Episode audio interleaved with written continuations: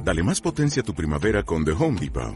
Obtén una potencia similar a la de la gasolina para podar, recortar y soplar con el sistema OnePlus de 18 voltios de Ryobi desde solo 89 dólares. Potencia para podar un tercio de un acre con una carga. Potencia para recortar el césped que dura hasta dos horas. Y fuerza de soplado de 110 millas por hora. Todo con una batería intercambiable.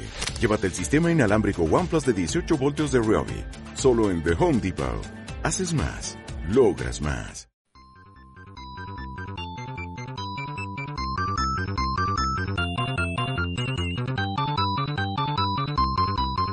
Y como no podía ser de otro modo, con esta musiquita tan animada y tan, tan, tan, tan, tan 8 bits, llega el momento de Coin Up con Ryotaro61. ¿Qué tal, Río? Hola, ¿qué tal? ¿Cómo estáis? Ah, muy bien, fantásticamente, y más aún ahora que has vuelto. Eh, siempre me... Es que me encantan tus canciones. Mira que eh, an- antes ha soltado Patri, pues que las canciones más así de como de beats no le gustan mucho, pero es que a mí, mm, no sé, me animan, me parecen que son como muy alegres, muy de ir, yo qué sé. ¿Qué dices? Si los chiptunes son lo mejor del mundo, la mejor Sí. música del mundo está hecha con ordenadores de, de, de 8 y 16 bits. A- a mí- es que de verdad, me, recuerda, yo que sé, a cogerte una cesta como de la merienda, ¿vale? El, el, el trapito ese de cuadros rojo y blanco e ir por el monte la, la, la, Sí, ¿sabes? y con una caperucita roja. Sí, ¿no? más, No más menos. falta soltar. No, bueno, es que este, este juego que os digo es un poco happy. ¿Sí? Así ¿Lo que es? nada, sí, Va- mira. a ver, ¿cuál? A ver, mira, esta semana vamos a hablar de un juego que salió para, para máquinas arcade, como no, allá por el año 1988, y a cargo de la compañía japonesa Taito, y que gracias al éxito, al éxito, a- uy, al éxito que tuvo a nivel mundial, este juego se portó a bueno, se puede decir que casi todos los sistemas como de microordenadores como los Amstrad, CPC, de Spectrum, Amiga y consolas como la NES, Master System, Mega Drive, TurboGrafx. Sí, verdad. Y si hacemos Recor- re- recordemos que antes, eh, en la época en la que estás ahora mismo hablando, eh, no había solamente tres consolas o cuatro como lo que vivimos ahora. O sea No, que no, no. No, no, teníamos O sea- microordenadores y teníamos de todo. Vamos, no, no, o así sea, que... la- o sea, te- muy bueno tenía que ser para conseguir esto, a pesar de que, por supuesto, Taito mm, pocas cosas hace mal. Pues por eso mismo, porque si hacemos hincapié en la compañía, por aquella época podemos decir que estaba, vamos, estaba que se salía esta compañía. Porque Taito es la culpable de muchos grandes títulos de la época de los 80, como fue el Space Invaders, el Bubble Bubble, el Rainbow Island o el Elevator Action. Vamos. Sí, sí, no, no, pero bueno, eh, a ver, lo estás volviendo a hacer, Río. Sé que ya es como tu, como tu marca de identidad, y yo lo entiendo, ¿vale? Pero por favor, di de qué juego vas a hablar. Pues mira, esta semana os voy a traer el juego que, que no es otro que The New Zealand Story o la historia de Nueva Zelanda o como mejor se conocía en los salones recreativos como el juego del pollito. Señores, un juego de un Sí, pollito sí. y ¿por qué? Porque no es otra porque el protagonista es un kiwi, un pollito neozelandés. Sí, es muy mono. ¿Ves? ¿Ves? Por, por fin ha venido alguien a tu sección que ha, que ha jugado y conoce muy bien tu juego. Sí, lo he es jugado, que- lo he es- vivido. Mi Es que es precioso. Muy mono, o sea, encima era un pájaro que tampoco era muy común. Entonces la gente decía, No. ¿qué es No, eso? yo claro, me acuerdo, yo, me acuerdo de decirle a mi primo, ¿esto es un pollito quemado? Y me decía mi primo, no, que es un kiwi. Yo, ¿qué es eso? Es un kiwi y se come. Sí, pero en ese momento yo cuando jugaba no sabía que era un kiwi, entonces era el juego del pollito simplemente. Pues oye, a ver, explícanos un poco de qué trata la historia, al menos para... porque es el protagonista y demás. Sí, pues mira, la historia comienza cuando un, un grupo de, de kiwis viven súper felices en el zoológico de North Island y hasta que llega la foca Wally y los rapta a todos. O sea, viene la foca Wally en plan con un saco y se los lleva a todos los pollitos. Y, pero lo bueno que tiene es que nuestro protagonista, el pollito Tiki, consigue escapar y decide rescatar a sus compañeros y a lo que es más importante, a su novia Fifi. Y sí, señores, los protagonistas se llaman Tiki, Fifi y la foca Wally. O sea, mejor no me lo puedes poner. Tío, es, es, es, es que es todo happy, es que lo que has dicho o sea, es, es todo en plan... Muy. Tiki, Fifi, Wally, o sea, madre mía. Wally no es nombre de villano, para nada. O sea, yo... Sí, no, pe- pero no es por nada, tiene pinta de, de, de que aquí no acaba la bizarrez, o sea, que, que es una locura de juego. Pues no te equivocas, porque además de Bizarrada es para mí una de las mejores plataformas y pongo un dedito y lanzo la patata que incluso me atrevo a, a decir que para mí es mejor plataformas que incluso Super Mario. A ver, no, espera, eso es mucho, eso es mucho. ¿Por qué? ¿Por qué dices una cosa tan... tan- tan- bueno, para para empezar los de Nintendo te quieren matar ahora mismo, pero bueno, explícate.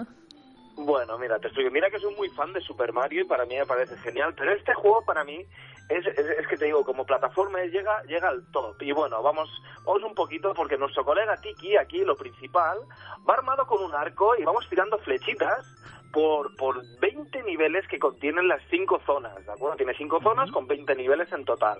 Los cuales tenemos que ir super- superando diferentes obstáculos, plataformas, enemigos, jefes finales y así rescatar en cada nivel a cada uno de nuestros compañeros. Las acciones básicas para la del juego son, son- son muy básicas, son la de saltar, disparar y una de las cosas que tenía muy graciosas este juego, sobre todo porque se podía hacer en la recreativa, que los botones eran más grandes, es que si pulsabas a toda leche el botón de salto, eh, cuando te tiras por algún precipicio, nuestro personaje podía volar un poquito e incluso hasta planear.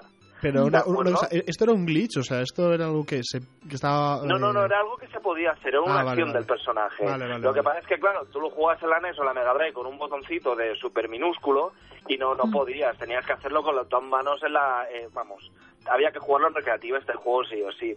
Pero Ah. aparte lo divertido de este juego es que en cada nivel tenías diferentes caminos, dando de esta manera una mayor diversión y rejugabilidad a la aventura.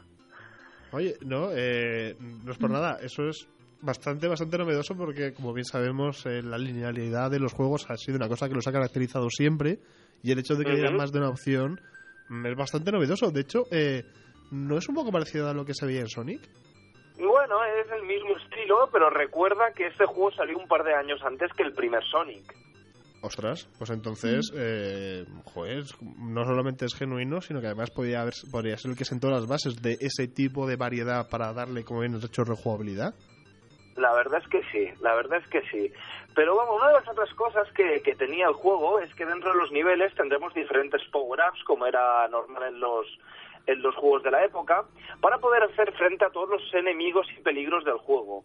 Entre estos power-ups encontrabas diferentes armas, como podían ser bombas, bolas de fuego, láseres, incluso objetos para poder volar, ya que podías volar por diferentes partes de la pantalla, diversos war zones, eh, zonas de estas que, que, que estaban escondidas y que aparecían cuando disparábamos a una zona de la pantalla y estos nos llevarían a otra parte del nivel o incluso a diferentes niveles, a, digamos niveles superiores, avanzando así la partida. También por último recogeremos lo que era muy característico de Taito, letras las cuales cuando cogíamos y formábamos la palabra extern nos darían una vida extra. No es por nada, todas estas dinámicas es verdad que eh, podemos estar acostumbrados, o sea, habiéndolo visto en muchos más juegos que han salido posteriores, pero es que es muy, muy variado, muy completo, en mi opinión, las tenía prácticamente de todo. Pues eso no es todo. Los enemigos son de lo más variado y sobre todo bizarro que uno se puede encontrar. Porque yo cuando lo jugaba en mi época, pues tenía a lo mejor 8 o 9 añitos cuando jugaba este juego y, y decía, va, esto es normal, pero yo ahora con con treinta y tantos me pongo a plantear lo que había en este juego y digo, esta gente iba muy fumada para haber creado estos personajes.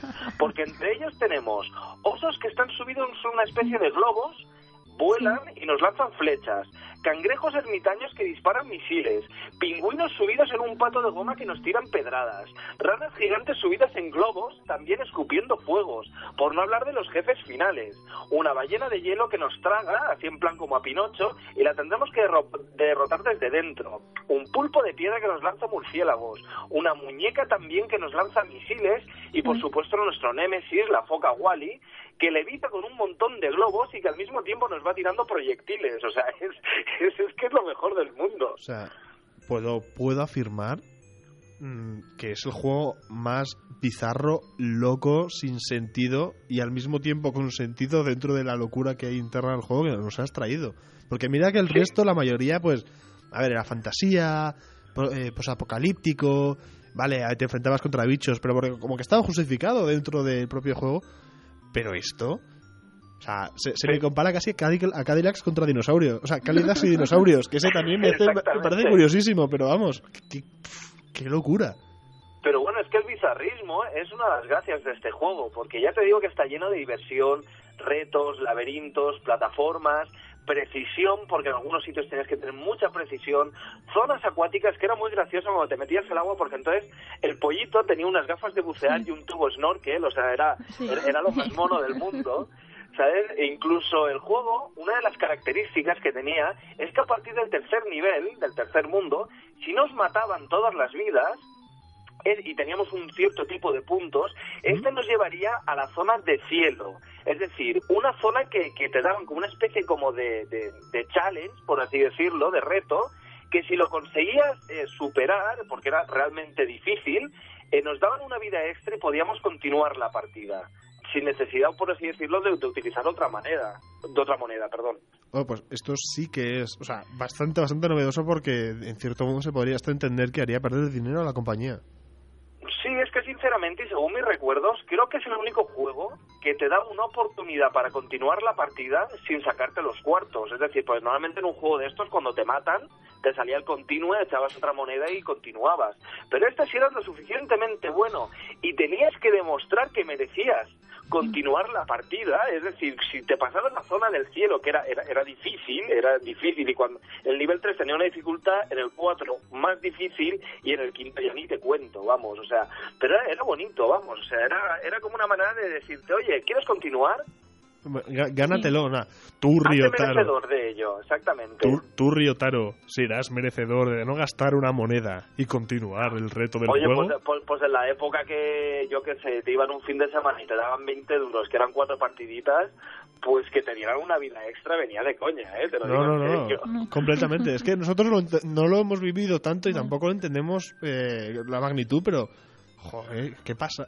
De verdad, Río, eh, no sé cómo has tardado tanto en entrar en este juego. Te lo digo muy en serio. porque, o sea, porque todo lo bueno se tiene que hacer, es como Shinobi la semana pasada, Sí, ¿eh? Todo lo verdad. bueno se tiene que hacer de, de, de rogar un poquito. Pues nada, vamos ahora a por una de tus conclusiones, aunque yo ya quiero hacer una primicia, o sea, de lo mejor que has traído. O sea, punto, Pues casi, verdad. pues casi que sí. Ya te digo, como conclusión puedo decir que este de New Salem Story eh, es un juego magnífico, es entretenido, tiene una musiquita que aunque es siempre la misma, es muy happy, es muy bonita, es, es muy divertida. Es más, yo te puedo decir que la he tenido como tono de melodía de móvil mucho tiempo.